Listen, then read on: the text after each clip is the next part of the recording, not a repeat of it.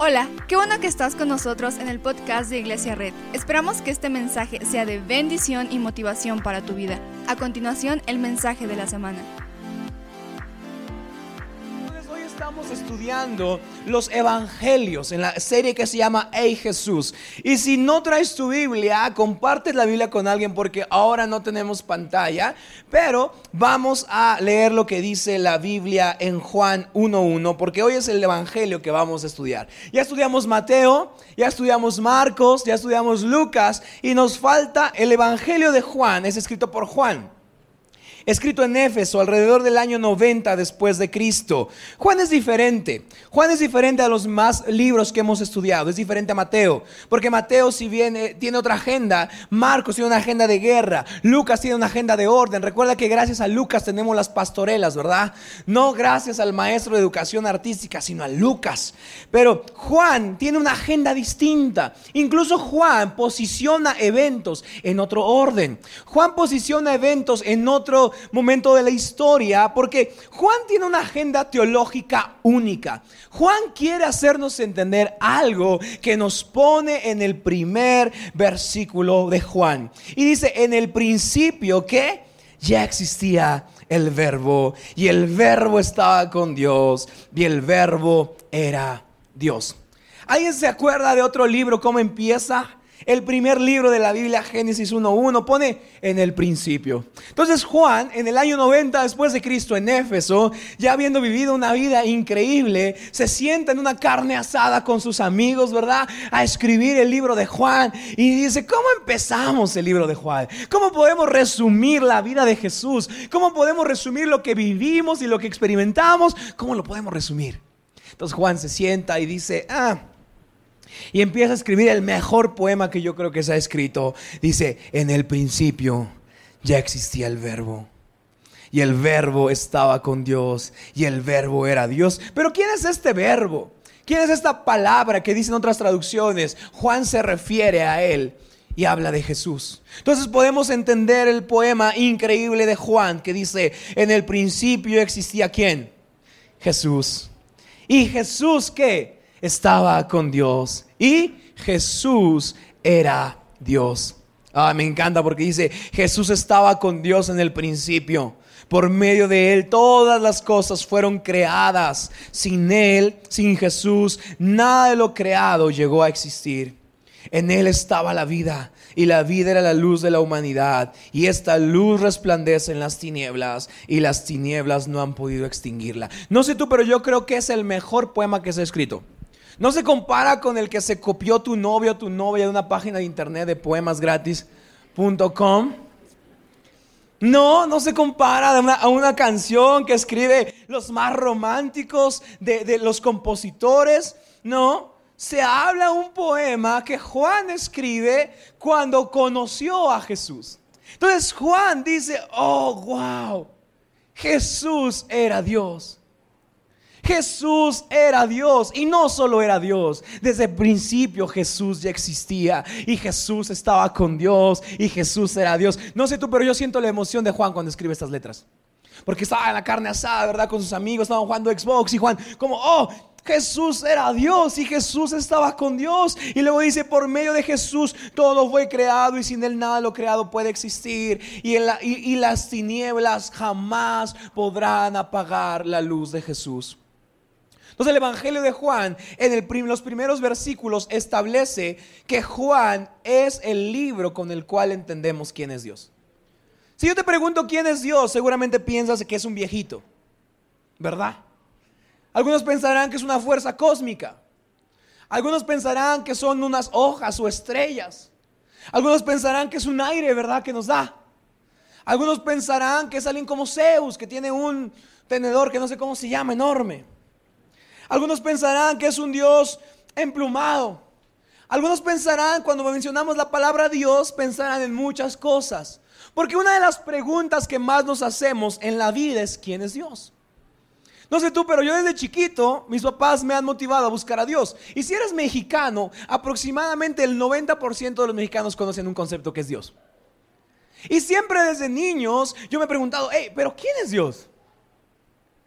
¿Cómo es Dios? Mamá, papá, ¿cómo es Dios?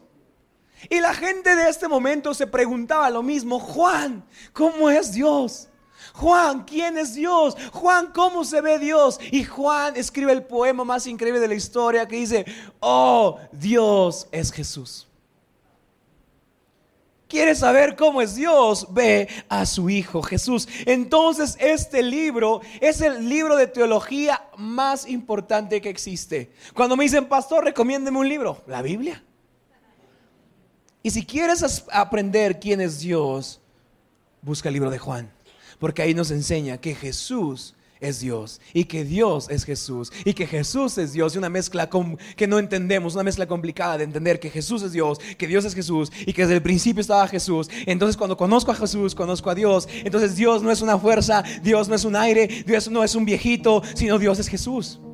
Entonces la emoción de Juan dice, hey, iglesia, ¿quieres saber quién es Dios? Deja de pensar en viejitos.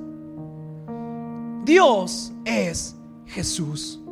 Entonces el libro de Juan es el libro que nos enseña que Dios es Jesús y Jesús es Dios. Entonces Juan, muchos de sus amigos lo conocen como Juan el teólogo. Porque Juan escribe siete cosas muy, muy, muy marcadas. Escribe siete señales de lo que hizo Jesús. Escribe siete dichos que dijo Jesús. O sea, Jesús en un momento dice, yo soy el pan de vida. Luego dice, yo soy la luz del mundo, yo soy la puerta, yo soy el buen pastor, yo soy la resurrección y la vida, yo soy el camino, la verdad y la vida, yo soy la vid. Entonces, Juan no se clava mucho en orden. Entonces, incluso la, la crucifixión de Jesús, Juan la pone en otro día. Yo creo que ya estaba viejito y se la había olvidado, ¿verdad? ¿Qué día fue? Viernes, jueves, ¿qué día fue? Pero no importa, porque su libro es el libro teológico que nos va a decir quién es Dios. Porque hasta este momento nadie había conocido a Dios, como lo dice Juan. Vamos a ir a ver a Juan. Vamos a ver en Juan 1.18. Si tienes tu Biblia, si no, pon atención. Dice, a Dios nadie lo ha visto nunca. Pero el Hijo unigénito, que es Dios, ¿te das cuenta? ¿Cómo? Pero eh, Jesús, que es Dios, y que vive en una unión íntima con el Padre, nos lo ha dado a conocer. Juan dice, oh, nadie ha visto a Dios. Yo creo que los que conocen Biblia dirán, ¿y Abraham? ¿Y qué acerca de Isaías? ¿Jacob? Pero Juan dice, no, Nadie de esos conoce a Dios. Solo el que conoce a Dios a través de los ojos de Jesús puede conocer quién en realidad es el Padre. Luego, entonces Juan dice, nadie ha visto a Dios. Solo ves a Dios cuando ves a Jesús. Luego Juan 5:19. Vamos a ver lo que dice Juan 5:19. Juan 5:19 dice así. Entonces Jesús afirmó, ciertamente les aseguro que el Hijo no puede hacer nada por su propia cuenta, sino solamente lo que ve que su Padre hace, porque cualquier cosa que hace el Padre le hace también el Hijo. Jesús dice, hey, yo no vengo a cambiar al Padre. ¿Cuántas veces creemos o entendemos o pensamos que Jesús es el, que, el, el, hijo que vino a dejar en bien a su papá? Es como, hey tierra, ¿cómo están? Oye, mi papá estaba enojado, pero ya no. Muchas veces predicamos eso, como, no, Jesús vino a calmar a Dios. Dios estaba enojado y Jesús vino a tranquilizarlo. Por eso hay que alabar a Jesús porque Jesús calmó a quien era Dios. Jesús lo modificó, Jesús lo cambió. Cuando entender eso es una teología errada. Porque Juan nos explica que una vez Jesús dijo que yo no vengo a cambiar al Padre. Yo vengo a revelar al Padre. O sea, Juan nos revela no que Jesús vino a modificar a Dios. No le vino a hacer un rebranding a Dios. No le vino a poner unos cortes hipster o buenos tenis, no. Jesús vino a revelar al Dios Salvador. Y por eso es importante conocer a Jesús. Jesús no cambia al Padre, Jesús revela quién es Dios. Y hay otro versículo, Juan 7, 28. por eso Jesús que seguía enseñando en el templo. ¿Dónde estaba Jesús enseñando? En el templo. El templo era el significado de religión. El significado de, de poder y control religioso. Entonces, estaba en medio de los fariseos. Y checa lo que dice Jesús. con que ustedes me conocen y saben de dónde vengo. O sea, los fariseos estaban hablando Biblia. Creían conocer a Dios. Y Jesús dijo, ah, ¿con qué crees de dónde vengo y de dónde soy? Porque la Biblia no es lo único que me revela a Dios. Jesús es quien a través de la Biblia me revela a Dios. Entonces dice, no he venido por mi propia cuenta. Otra vez, es como, hey, amigos, no vine a calmar a Dios. Él y yo somos uno mismo, sino que me envió uno que es digno de confianza. Ustedes no lo conocen, pero yo sí lo conozco, porque vengo de parte suya y él mismo me ha enviado. El 30 dice, entonces quisieron arrestarlo. ¿Te das cuenta cómo la religión quiere arrestar a Jesús? Porque cuando entendemos a Dios como Jesús, la religión brinca. Porque Jesús no es un Jesús religioso, es un Jesús que conocía la palabra, que para, para, se ponía sobre los hombros de los profetas, pero que su, su comunión con Dios era todo lo que lo hacía ser el Hijo de Dios. Luego vamos a ver lo que dice Juan 8, 18. De nuevo Jesús les dijo, yo me voy, ah, perdón, le dije otro. Uno de mis testigos soy yo mismo y el Padre que me envió también da testimonio de mí. Checa como en el 19 le preguntan, ¿dónde está tu Padre? Y me encanta por cómo Jesús responde, si supieran quién soy yo, sabrían también quién es mi Padre. ¿No a veces oramos para que Dios nos sea revelado? Como, revélanos a Dios. Queremos conocer a Dios. Y, Juan dice, oh amigos, el Dios de los ejércitos, el Dios poderoso, el que está en control de este mundo, ya fue revelado. Y caminó entre nosotros e hizo prodigios y su nombre era Jesús. Porque Jesús es Dios y porque Dios es Jesús y porque Jesús es Dios y porque Dios es Jesús. Y una mezcla complicada que quizá no entendemos. Si supieran quién soy yo, también conocerían al Padre. Pero ¿quién es Dios entonces? ¿Es un aire? ¿Es una fuerza? ¿Es una presencia? ¿No te has preguntado eso? ¿Quién es Dios? Creo que es de las, de las preguntas que más ignoramos como cristianos. Porque a, ustedes les han preguntado, ¿quién es Dios? Porque ahorita vemos la actualidad y no parece que alguien está jugando con el mundo en modo leyenda. O sea, México acaba de salir de un problema contra las mujeres muy fuerte. Y entramos a coronavirus y el mundo está viviendo algo que casi no había vivido. No parece que no parece que alguien está jugando ahí y no sabemos qué hacer. Entonces las preguntas se levantan. Entonces, ¿cómo es Dios? ¿Dónde está? ¿Quién es Dios? ¿Por qué Dios no está aquí? Y esas preguntas son las preguntas que siempre nos hacemos. Entonces, ¿quién es Dios? Porque a veces explicamos a Dios lo que entendemos y proyectamos en Dios nuestras propias fallas. Yo creo que Dios es un Dios enojón porque yo soy enojón. Creo que Dios es un Dios que está enojado con la gente porque yo soy un Dios, que Dios soy una persona que no me gusta la gente. Yo creo que a Dios no le gustan los tatuajes porque a mí no me gustan los tatuajes. Yo creo que a Dios no le gustan esos ritmos porque a mí no me gustan esos ritmos. Entonces proyectamos una imagen de Dios y le damos a enseñar a la gente que Dios es un Dios. Que queremos revelarle a la gente, pero curiosamente Juan ya lo reveló. ¿Quién es Dios? Jesús es Dios.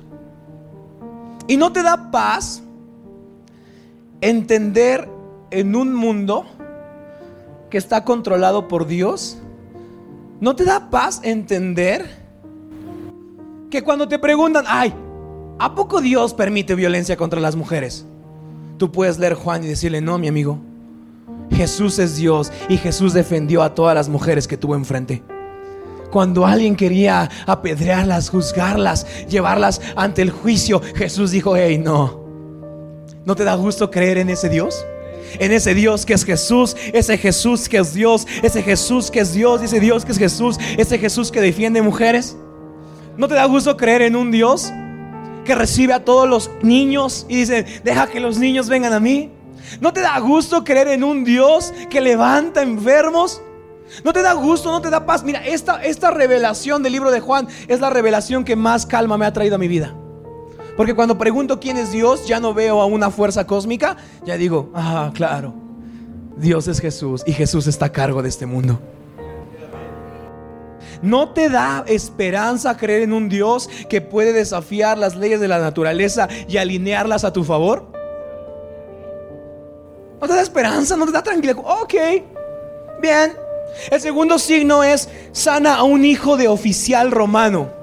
Alguien que no merecía sanidad. ¿Qué hace Jesús lo sana? ¿No te da gusto creer y pensar que el Dios que está a cargo extiende salud y sanidad hasta los hijos que no se consideran de su casa? O sea, es como de, ah, oye Jesús, viene un romano, ¿cuánto le cobramos por sanidad? Y ah, ¿qué tiene tu hijo? Tienes esto, eres sano. ¿No te da gusto creer que ahora Dios no es una fuerza que está ahí arriba, sino ahora Dios es un Jesús que hace milagros, que ve a alguien que no se consideraba judío, que oprimía a, los judíos, que los que quizá los, los, arrestaba, les pegaba y Jesús era como, claro, porque no te da gusto creer que en un mundo que está viviendo una, una emergencia de salud, Dios puede hacer algo por todos aquellos que ni siquiera creen en Él. A mí me da esperanza creer en un Dios así. A veces como, no, Dios solo va a sanar a los que vayan a tal iglesia, a los que vayan a tal horario. No, a mí me da gusto creer en un Dios que es Jesús, en un Jesús que es Dios, que Jesús sanaba a cualquier persona. También no te da gusto creer en un Jesús que sanó un paralítico en el tanque de Bethesda años y años intentando moverse al tanque de Bethesda y nadie lo ayudaba y de repente Jesús llegó con él y no le preguntó qué te pasó. No le dijo, ay, no le dijo, ay, qué bueno, es un castigo de Dios. Lo que lo vio, se acercó y le preguntó, ¿quieres ser sanado? ¿No te da gusto confiar en un Dios? ¿No te da calma confiar en un Dios que no pregunta por pasado, que no pregunta lo que hiciste, sino nada más se acerca a ti y te dice, ¿quieres ser sano?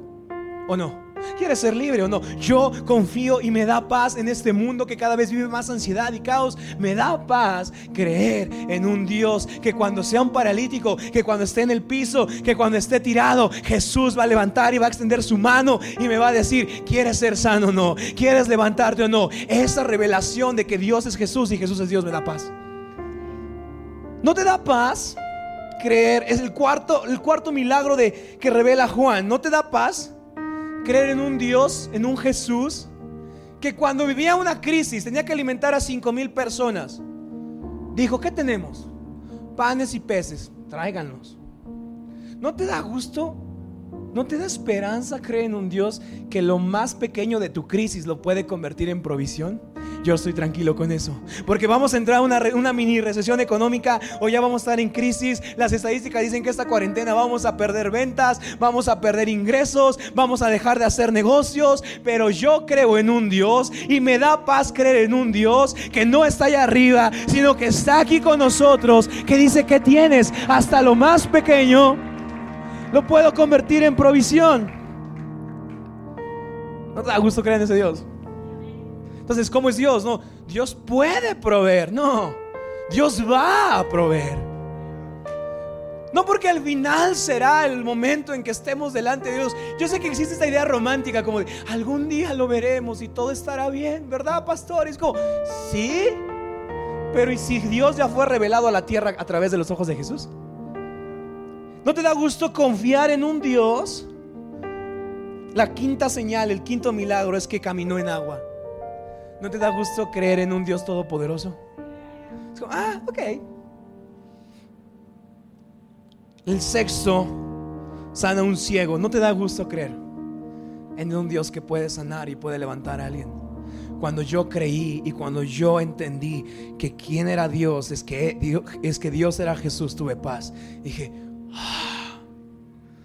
porque Jesús, además de ser este hombre barboncito, era Dios. Dios en la tierra, Dios caminando entre nosotros. Pero lo mejor, ¿estás listo para el séptimo milagro? Resurrección de Lázaro. Juan, recuerdas el mejor teólogo. Entonces no puso nada por casualidad. Juan escribe lo mejor. Y el séptimo milagro es que, es que Jesús resucita a Lázaro. Y la historia comienza que las amigas, las hermanas de Lázaro fueron con Jesús y le dijeron, tu amigo te necesita. Tu amigo te requiere. Jesús se quedó tres días vacacionando porque dijo, ah, luego llego. Cuando llegó Lázaro ya estaba muerto. Pero ¿no te da gusto creer en un Dios que cuando ve muerte, ve una tumba, no se limita, sino le habla a la tumba y le dice, Lázaro, ven afuera? ¿No te da gusto creer en ese Dios? ¿No te da gusto creer en un Dios, en un Jesús que cuando la oscuridad venga, se levantará como el sol de justicia, alumbrar de esperanza este lugar? Mira, Malaquías 4 termina así. Vendrá oscuridad 400 años. Oh. Nosotros no llevamos ni seis días de cuarentena, ya queremos. 430 años, Malaquías 4.2, lo puedes leer en tu Biblia. Termina así, vendrá oscuridad, pero a su debido tiempo el sol de justicia se levantará sobre la muerte y su luz nunca será apagada y reinará sobre las tinieblas. No sé tú, pero en estos tiempos de crisis, en estos tiempos de pánico, me da confianza creer en un Dios así, en un Dios libertador, en un Dios lleno de esperanza. ¿Por qué no te pones de pie conmigo si lo crees? Vamos. Voltea con alguien y dile, ¿en qué Jesús crees? ¿En qué Dios crees? Yo creo en un Dios, que es Jesús, que Jesús es Dios, que Dios es Jesús. Entonces, cuando alguien me pregunte, ay, ¿a poco Dios permite el, virus? No, Dios es un Dios de sanidad. Ay, ¿a poco Dios permite que las familias estén desunidas? No, Dios es un Dios de, de unidad. Dios es un Dios de restitución, Dios es un Dios de libertad, Dios es un Dios de esperanza. Entonces el poema cobra sentido, porque entonces Juan le preguntan, escribe Apocalipsis, ¿han leído Apocalipsis? Es un libro medio tenebroso, pero está muy bueno. Le preguntan a Juan, Juan, ¿conociste a Dios a través del Apocalipsis? Porque a veces pensamos que debemos conocer a Dios en el Apocalipsis. Pero Juan responde, no, amigo. Conocí a Dios cuando caminé con Jesús. Entonces arregla el poema y comienza en el principio. Ya existía Jesús. Y Jesús estaba con Dios. Y Jesús era Dios. Y Jesús estaba con Dios en el principio. Y por medio de Jesús todas las cosas fueron creadas. Y sin Jesús nada de lo creado llegará a existir, porque en Jesús estaba la vida. Y la vida era la luz de la humanidad. Y esta luz resplandece en las tinieblas y las tinieblas no han podido extinguirlas. Ese es Dios. Ese es Jesús. Dios es Jesús. Jesús es Dios y Dios es Jesús y Jesús era Dios. Entonces cuando hoy me preguntan quién es Dios, no veo un viejito, veo un Jesús defendiendo mujeres, agachándose con paralíticos, regresándole vista a los ciegos, libertando cautivos, predicando un año agradable, que aún después de la tragedia, Jesús puede hacer algo. Ya no veo a alguien así. No veo un aire, no veo una fuerza. Veo a Jesús. Porque Dios es Jesús y Jesús es Dios. Y si tú lo crees, ¿por qué no cierras tus ojos en este momento?